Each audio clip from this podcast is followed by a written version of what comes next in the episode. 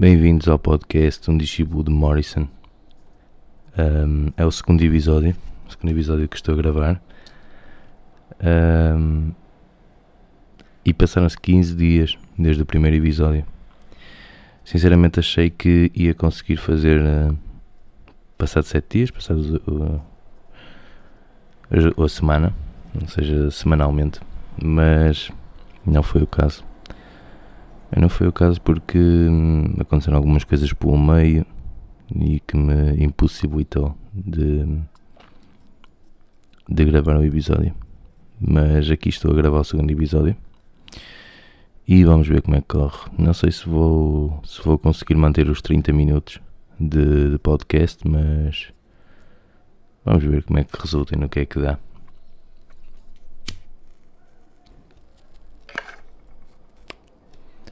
Portanto, já sabem uh, a situação. Estou a fumar um cigarro neste momento. Se entretanto fizer algumas pausas descabidas para o áudio, é porque. Hum, é porque estou a fumar. Yeah. Um, entretanto, estava aqui a pensar: yeah, isto é áudio, vocês não veem como é que eu estou, o que é que eu estou a fazer. E. Um, eu, eu pensei a dinâmica de um podcast é completamente diferente de um, de um, de um youtuber, por exemplo. E uh, ambas, ambas me agradam, sinceramente. Uh, o YouTube foi um formato, foi e é um formato incrível. O podcast também, mas o podcast segue muito a linha, a linha do rádio, no fundo. É 30 minutos, como é o meu caso, ou tanto seja. Um, falar sem cortes. Tem uma folha com temas, enfim. Enquanto o YouTube, o YouTube, já estou a fazer aqueles, aqueles dialetos do, do norte e a trocar os Bs pelos Vs. Mas pronto, enquanto o YouTube uh, não segue o formato da televisão, é bastante diferente. E, e também estava a pensar quanta gente tem um podcast e e o transforma em YouTube também, em vídeo. Ou seja, faz os dois formatos. E sinceramente acho que isso também não é bem podcast, porque acaba por uh, perder a dinâmica do áudio. Se bem que também fica bastante interessante. Um, a, cena do YouTube é que dá bastante dinheiro, pelos vistos. Eu não fazia ideia. E, e há muita gente aqui em Portugal a viver do YouTube. Tudo bem que com o YouTube está aliado o Instagram e, e a influência do Instagram, ou seja, com patrocínios, etc. Mas eu não fazia ideia que tanta gente podia simplesmente viver do, do YouTube. Enquanto, por exemplo, de um podcast, duvido que haja alguém a, a viver de um podcast. E isso acaba por dar também uma dinâmica interessante aos podcasts, porque a maior parte das pessoas, pelo menos acho que em Portugal, que, que fazem podcasts, têm gosto naquilo que estão a fazer e têm, têm mesmo vontade de, de estar a falar sozinhos ou acompanhados. Há muitos podcasts com convidados.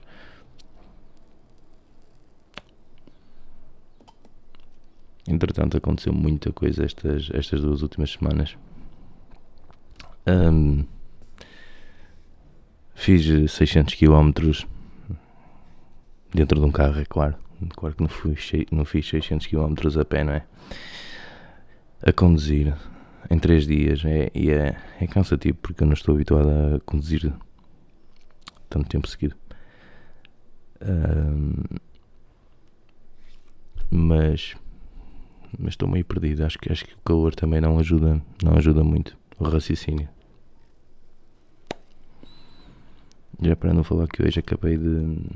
Eu acabei de chegar a, casa por volta da uma. Então já tenho uma viagem de 3 horas no corpo. Aqui não fui a conduzir, vim de autocarro, mas, mas é cansativo. E depois este calor também não ajuda. Não posso ter as janelas abertas porque uh, entra o calor. Apesar deste momento ter a janela aberta, mas pronto. E também não posso ter a ventoinha ligada agora porque estou a gravar o podcast e o som interfere. Mas como eu estava a dizer, fiz então os 600 km em 3 dias. E na hora de arrancar, eu, eu não sou o tipo de pessoa que,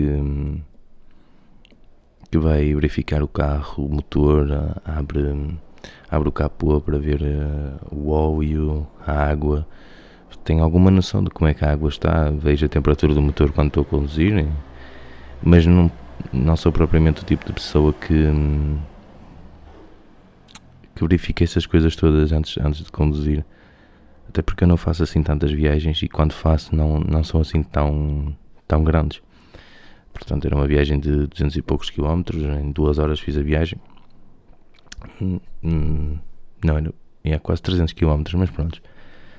Um, mas na hora de, de vir embora, de voltar para casa, aconteceu um imprevisto. Um, a luz do óleo acendeu e apareceu no, no visor. O meu carro é um Renault Clio de 2006 e acendeu no, no visorzinho eletrónico a dizer mudar o óleo rapidamente. E assustou-me porque tinha uma viagem longa pela frente e onde é que eu ia mudar o óleo? Eu não estava em casa. Ou seja, não conhecia nenhum mecânico lá, nada disso. Mas indicaram-me um mecânico que não era bem uma oficina, é, faz parte. É uma espécie de uma garagem que faz parte das bombas de gasolina. E então um, fui lá. Fui lá com o carro, ver o que é que se passava. Eles viram o óleo e viram que. Eu também já tinha visto o óleo e ele estava bom, mas pronto. Eles viram o óleo e disseram exatamente a mesma coisa: o óleo está ótimo. Então abriram o sítio onde se põe o óleo, que são sítios diferentes para quem não sabe, onde se põe o óleo, onde se vê o óleo, pelo menos no Renault é, no Renault Clio. Um, e, e, viram o. abriram essa parte e viram água, água dentro do, do óleo. E assustaram-me logo, porque disseram: bem, isto está a fazer passagem de água para dentro do óleo. Ou seja, provavelmente o motor está queimado. Eu sei em alguma parte específica, mas sinceramente não sei assim tanto de motores nem de carros para estar agora aqui a dizer o que é que eles disseram, mas disseram que provavelmente estava queimado e que não, não podia fazer a viagem. Mas como não eram especialistas ou, ou não me queriam induzir em erro, vá, porque especialistas provavelmente eram, porque são mecânicos, hum, disseram para, para ir até a Renault.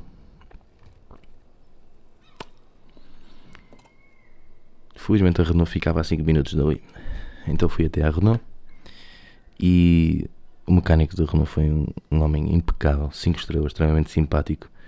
Os outros, os outros dois também foram, só que neste caso aqui o mecânico resolveu uma situação, o mecânico da, da Renault, porque basicamente ele explicou-me que o óleo estava ótimo e a água não era água. É, ou seja, não estava a fazer passagem da água para para o óleo.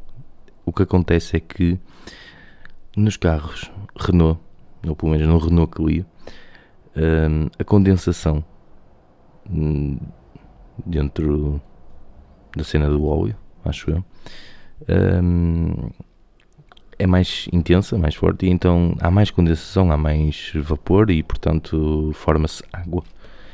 E, e era isso que estava ali, não é passagem de água, não estava a perder água, nada disso. Portanto, ele disse que não havia problema nenhum em relação a isso e que o óleo também estava ótimo. O que é que aconteceu? O mecânico, quando mudou o óleo no ano passado, esqueceu-se de apagar a memória do, da parte eletrónica do carro e, e passados os X quilómetros aquilo avisa automaticamente. Portanto, foi isso que aconteceu, muito resumidamente.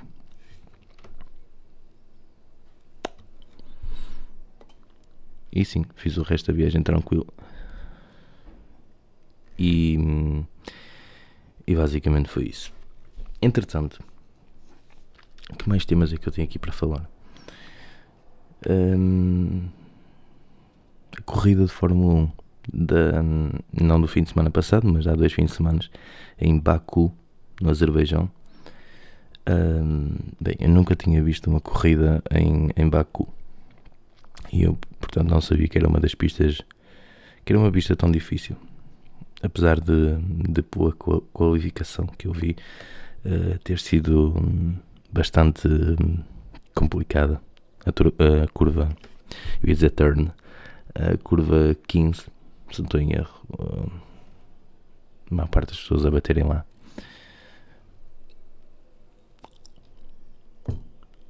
Portanto, a corrida yeah, foi, foi, foi bastante boa, sinceramente, gostei bastante de ver.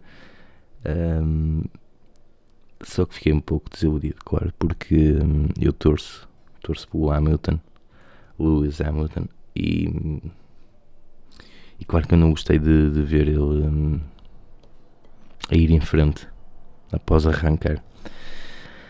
Ia ser a ficar em último praticamente. Acho que foi um P16, mas yeah. Não é pontos, portanto não importa. Um, e entretanto aconteceu, eu não apontei isto aqui nos temas, mas a Pirelli basicamente disse em relação ao Verstappen e acho também ao, ao Stroll que os hard, hard tires aguentavam 40 voltas, ou seja, aquele tipo de pneu aguentava 40 voltas e na volta 33 não é na volta 33, mas uh, ao fim de 33 voltas, o carro do Verstappen, um pneu rebenta. rebenta. E, e agora, de quem é que é culpa? Da Pirelli? Da Red Bull? Não sei, em relação ao Hamilton foi diferente, porque pelos vistos foi um erro de, de dedos a trocar as coisas no, no volante do, do carro, supostamente, acho eu, pelo que eu percebi. Mas pronto, fiquei um bocado desiludido com isso. E o que eu não consigo compreender é porque que tanta gente hum, não gosta do Hamilton. Tipo, o que é que tem contra o Hamilton em específico? Hum, é claro que ele tem algum, alguma vaidade, porque é o melhor piloto de todos os tempos. Se vencer este ano no campeonato, torna-se o piloto com mais campeonatos de sempre. Hum, opa, não sei, eu, eu gosto bastante do Hamilton e vejo muita gente a não gostar dele. E é pena. É pena.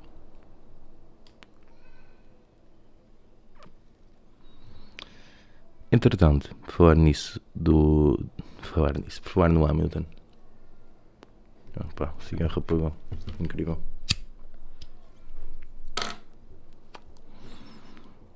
Uh, e falar na, na, Mercedes ando a tentar encontrar algum sítio que venda roupa uh, de Fórmula 1, por exemplo, os, os da Mercedes, de Mercedes barra Puma, mas sem ser online. Porque eu não decido muito encomendar, eu não gosto de comprar as coisas online. E, uh, e andava a procurar algum sítio, mas aqui na Sportzone de Viana não há nada. Na de Coimbra, sinceramente, não vi e gostava de comprar um polo. Nem são assim tão caros, sinceramente. Um, mas basicamente sim, não gosto de comprar roupa online porque gosto de experimentar, gosto de ver como é que me fica, gosto de ver eh, se realmente gosto do aspecto da camisola, ou do polo, ou do casaco, para ter certeza que gosto e que porque boas fotos às vezes engana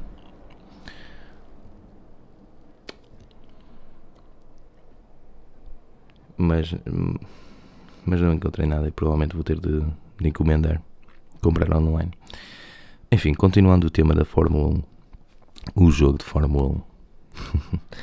eu tenho estado completamente viciado no jogo e, e para já, hum, eu só consigo, só consigo, quer dizer, não tentei ainda, mas tenho jogado só em modo easy, ou seja, com a inteligência artificial de 20, que é, que é easy Uh, eventualmente vou tentar jogar, sei lá, 50 para ver como é que, como é que corre.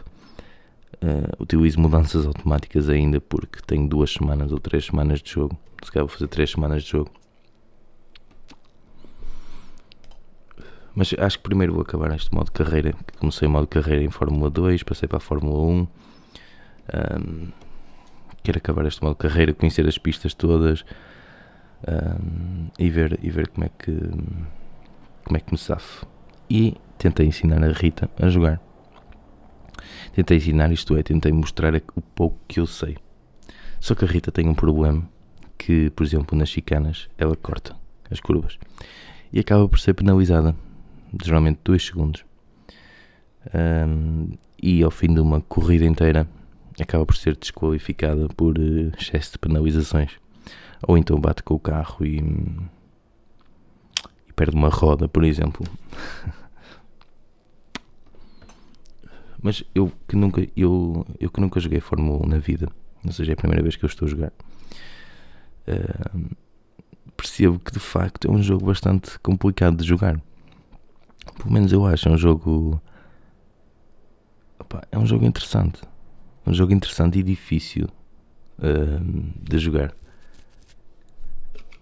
Portanto, uh, a última coisa que me aconteceu foi que eu desisti, em modo carreira, desisti da corrida do Vietnã e não estava a conseguir.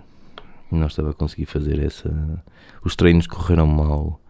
Um, depois a corrida em si, eu comecei duas ou três vezes de novo a corrida, já estava há três horas a jogar. Um, houve uma das vezes que eu estava em segundo ou terceiro lugar e estava nas duas últimas ou três, nas duas ou três últimas voltas e aconteceu alguma coisa, eu despistei-me assim, não sei, distraí-me e fartei-me e desisti completamente, enervei-me e desisti. E no meio disto tudo tenho, tenho estado extremamente viciado no ambiente de Fórmula 1, no ambiente, no ambiente todo, ou seja, eh, comecei a seguir todos os pilotos que têm conta de Instagram no Instagram, exceto o Sérgio Pérez e o Fernando Alonso, porque. e o Ocon, acho eu. Porque não, pá, não gosto muito deles. Ah, e o Lance Stroll, claro, também não gosto do Lance Stroll. Pronto, afinal não foram todos, foram só provavelmente 15, ou seja, estes 4 mais o Vettel que não tem conta, portanto 15. Um, tenho adorado ver o Norris, o Leclerc, um, Charles Leclerc, um, o, George, o George Russell, que espero sinceramente que ele esteja na Mercedes para o ano. Um, e é um ambiente incrível, desde os vídeos de quiz que fazem, desde o, o Norris a fazer stream. Um, pá, tenho, tenho estado bem viciado nisso. Um, e pronto, e basicamente. Ah, e por exemplo, o canal do YouTube do Nico, o Nico Rosenberg, é assim que se diz Rosenberg, agora fica. O Nico, que foi campeão em 2016 ou 2017, que quebrou o recorde do Hamilton, que prestes a batê-lo, mas pronto. Um, o canal dele é interessante porque ele faz as simulações das, das corridas antes, na, nos fins de semana da corrida. Entretanto, comecei também a ver ténis. Mas este começar é assim: comecei por o Roland Garros, acho que é assim que se diz, na França, e vi as meias finais entre o Zverev, acho que é, acho que é assim que se diz o nome dele, Zverev e o Tsitsipas, e depois entre o, entre o Nadal e o Djokovic. Espero não estar a dizer mal o nome deles. Agora vou ver o do Djokovic, porque eu acho que é mesmo assim que se diz. Oh, yeah, Djokovic, yeah. E um, sim, eu estava a torcer pelo Djokovic quando jogou com o Nadal e estava a torcer pelo Zverev quando jogou com o Tsitsipas. Um, o Zverev perdeu, o Tsitsipas ganhou e o, o, Nadal perdeu e o Djokovic ganhou. Depois na final, sinceramente, estava meio meio. Por um lado estava a torcer pelo Tsitsipas, por outro pelo Djokovic para fazer os 19 Grand Slams, um, mas não consegui ver a final. Vi os últimos, vi o último mesmo, o último ponto, os últimos dois ou três pontos, porque estava em viagem e, e vou-vos dizer uma coisa, fiquei bastante surpreendido. Nunca tinha visto um jogo inteiro de ténis. E nas meias finais passei a tarde toda a ver. Um, que, jo que, jogos enormes mesmo. É mesmo respect para os jogadores de ténis que estão ali. Por exemplo, a final 4 horas de jogo. Uh, 3 horas de jogo. Incrível. Eu não estava à espera que. Que, que demorasse tanto e que, e que fosse tão tanta adrenalina um, e os equipamentos, principalmente do Djokovic no jogo com o Nadal, equipamento incrível mesmo. é mesmo incrível o equipamento. Mas pronto, isso são à partes. Mas sim, fica com bastante respeito pela energia que eles têm, pela força que eles têm de aguentar tantas horas de jogo. Um calor abrasador, pelo menos supus que tivesse calor o jogo. O jogo do Zverev com o Tsitsipas estava ao sol, um, pelo menos no início do jogo. E, um, e gostei, gostei de ver. Um, e entretanto, continuando a onda do desporto, o Euro começou. Um, pá, não vou falar muito dos jogos do Euro porque sinceramente sei lá, os jogos estão a acontecer. Estou a ver alguns jogos. Estou a tentar ver o máximo de jogos possíveis. Um, consegui ver quase todos os jogos da primeira, da primeira volta porque a Sport TV estava aberta gratuitamente, então conseguia ver. Agora fecharam, não consegui ver já o jogo 2 entre a Finlândia e a Rússia, eh, que foi uma pena porque eu gostava de ter visto o jogo e estava a torcer pela Finlândia. Mas pronto, a situação do Ericsson eu vi em direto e fiquei extremamente chocado. Fiquei mesmo. Pá, não sei, não, não esperava que aquilo acontecesse. Neste ninguém estava à espera daquilo e fiquei mesmo. Pá, até me custava acreditar que aquilo estava a acontecer mesmo. Um jogador a cair assim em campo. Um, foi arrepiante, sinceramente. Um, e, e, depois a situação da UEFA, pelos vistos, que só deu três opções, que era continuar o jogo passado 50 minutos, continuar o jogo domingo ou a Dinamarca abandonar o jogo e perder 3-0. Pá, não sei. Hum. Mas pronto, ele, hum, ele ficou bem, pelo menos está a recuperar. Mas uh, a situação toda de gravar assim em campo, a ser reanimado e isso tudo foi, foi chocante. Para mim, não estava à espera de ver um jogo em direto e isso acontecer. Um, entretanto, o jogo da seleção, que também não vou, não vou propriamente comentar porque eu não sou comentador de futebol e vejo futebol há relativamente pouco tempo para comentar. Pelo menos comentar bem um jogo. Mas eh, gostei de ver o Renato, o Renato Sanches a jogar. Gostei bastante.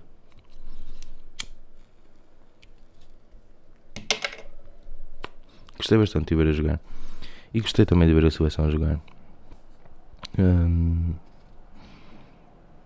Tipo, especialmente o último gol, fazer 33 passes para acabar em gol. Tipo, eu, eu, nem me tinha percebido quando, quando estava a ver o jogo de que tinham sido 33 passes e que, e sinceramente, até achava que o Ronaldo estava fora do jogo, mas felizmente não estava. E foi uma qualidade incrível mesmo. Foi pena ter sido só os últimos 10 minutos. Uh, mas eu compreendo também, a, a Hungria estava, estava fechada, a equipa toda atrás, do meio, abaixo no meio campo.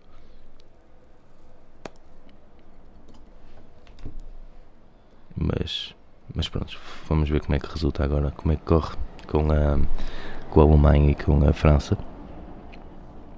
E entretanto, porque é que para mim foi bom o Ronaldo ter marcado dois gols?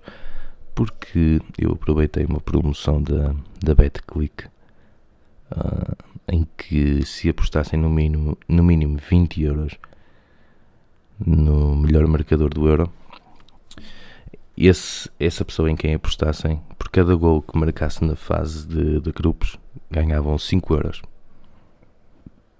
Portanto, no meu caso, apostei no Ronaldo 20 euros. Se ele for o melhor marcador, são 240 euros de, de lucro.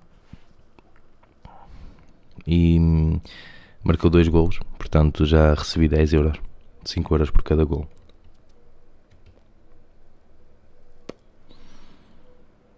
Por um lado, se ele for o melhor marcador, ótimo. Se não for, já só perdi 10 euros e ainda os posso recuperar se entretanto ele marcar algum golo ou pelo menos mais dois golos uh, à França ou à Alemanha. E basicamente é isto a nível de temas. Eu, eu, podia falar de muita mais coisa, mas estou, estou cansado. Depois da viagem de hoje, o calor que está. Uh, quero ligar a ventoinha, sinceramente. E, e portanto só tenho as recomendações para fazer. Mas também só falta aqui a 5 minutos, a 4 minutos de, de podcast. Olha, consegui chegar aos 30 minutos, incrível. praticamente só falar de desporto. O que, é, o que é bem estranho para as pessoas que me conhecem. Eu nunca fui muito ligado a desporto e agora estar a, a viver tanto, tanto desporto. Ok. Portanto, aqui as recomendações que eu tenho. Olha, uma das recomendações está aqui na minha mão. Capa dura. Saiu no dia 10 de junho. Lançamento internacional, vá. Na América, se não estou em erro. Acho que a edição é. Deixa-me ver quem é a editora porque eu não conheço o símbolo dos editores. Harper, Harper Design. Harper Design com quem? Eu disse Collaboration com. É, mas é isso, é Harper. Uh, saiu uma edição de 540 páginas, se não estou em erro, de capa dura, com todos os trabalhos edição definitiva mesmo do, do, James, do Jim Morrison, James Douglas Morrison, o vocalista dos The Doors. E eh, esta obra contém poesia, os diários dele, trans, trans, transcrições, letras, fotografias do espólio pessoal. Portanto, é tudo o que o Jim Morrison escreveu. Tudo músicas que não chegaram a. letras de músicas que não chegaram a ser publicadas, inclusivas publicadas com os The Doors. E.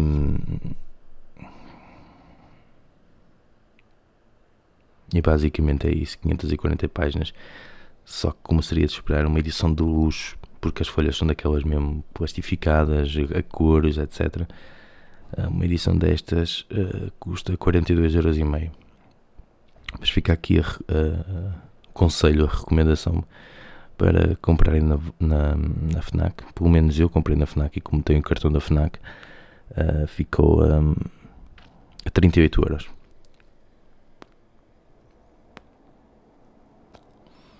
O cigarro estava a pagar outra vez, desculpem lá.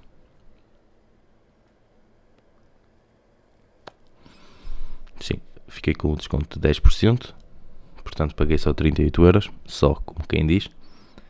E ainda deixo de recomendação o Aleph, do Jorge Luís Borges, um, a série da Netflix Fórmula 1 Drive to, to Survive.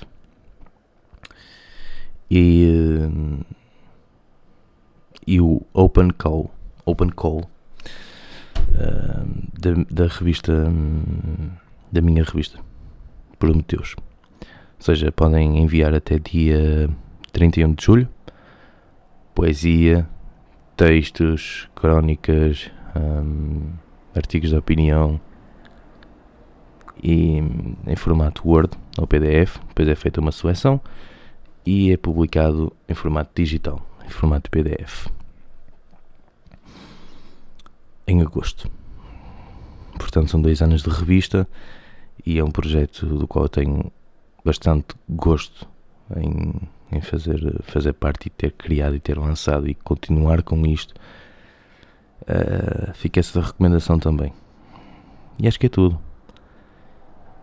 Acho que vou tentar voltar ao podcast na próxima semana, se conseguir. Uh, se não, daqui a 15 dias, ou 3 semanas, ou um mês, não sei. Vamos ver. Uh, como é que corre. Até à próxima, pessoal. Obrigado por ouvirem.